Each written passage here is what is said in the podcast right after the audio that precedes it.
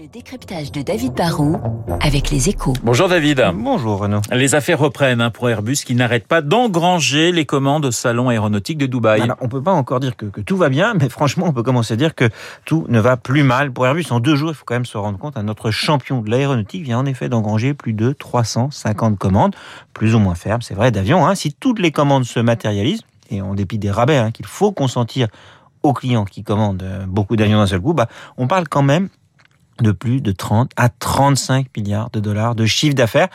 C'est énorme. Hein. En deux jours, finalement, Airbus engrange plus que, que, le fameux contrat pour les sous-marins que nous avons perdu en Australie, qui a fait couler tant d'encre. Hein. C'est sûr, on peut pas totalement comparer car les commandes sont plus rares pour les sous-marins, mais quand même, il ne faut pas banaliser le succès d'Airbus.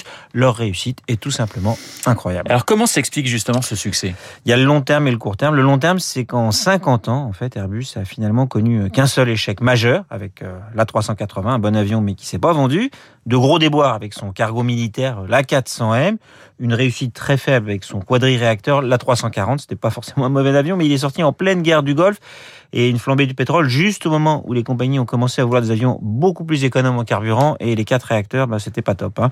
Mais sinon, le constructeur européen a tout réussi, en particulier ces, ces monocouloirs, ces avions pour le moyen courrier comme l'A320 sont devenus de véritables best-sellers à l'échelle planétaire. Et Airbus a aussi été très fort dernièrement en sortant les bons produits au bon moment, hein, comme par exemple l'A350, un avion qui a fait mal à Boeing et qui, avant la crise du Covid, hein, bah, plaisait beaucoup aux compagnies car il consomme beaucoup moins de kérosène que la génération précédente. Est-ce que cela veut dire, David, que la crise est, est, est finie pour Airbus? Non, non, parce que la crise sera terminée que le jour où les niveaux de trafic seront revenus à l'avant Covid. On n'y est pas encore, hein, c'est pas pour tout de suite. Le transport régional est déjà bien reparti.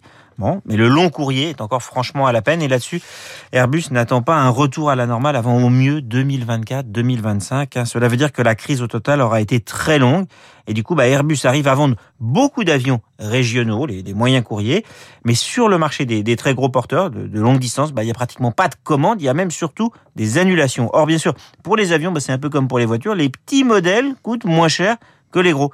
La bonne nouvelle quand même, hein, c'est qu'en dépit de l'appel au boycott par certains du transport aérien, on voit bien qu'il y a une vraie envie de voyager. Donc le marché à long terme, à mon avis, va rester très porteur.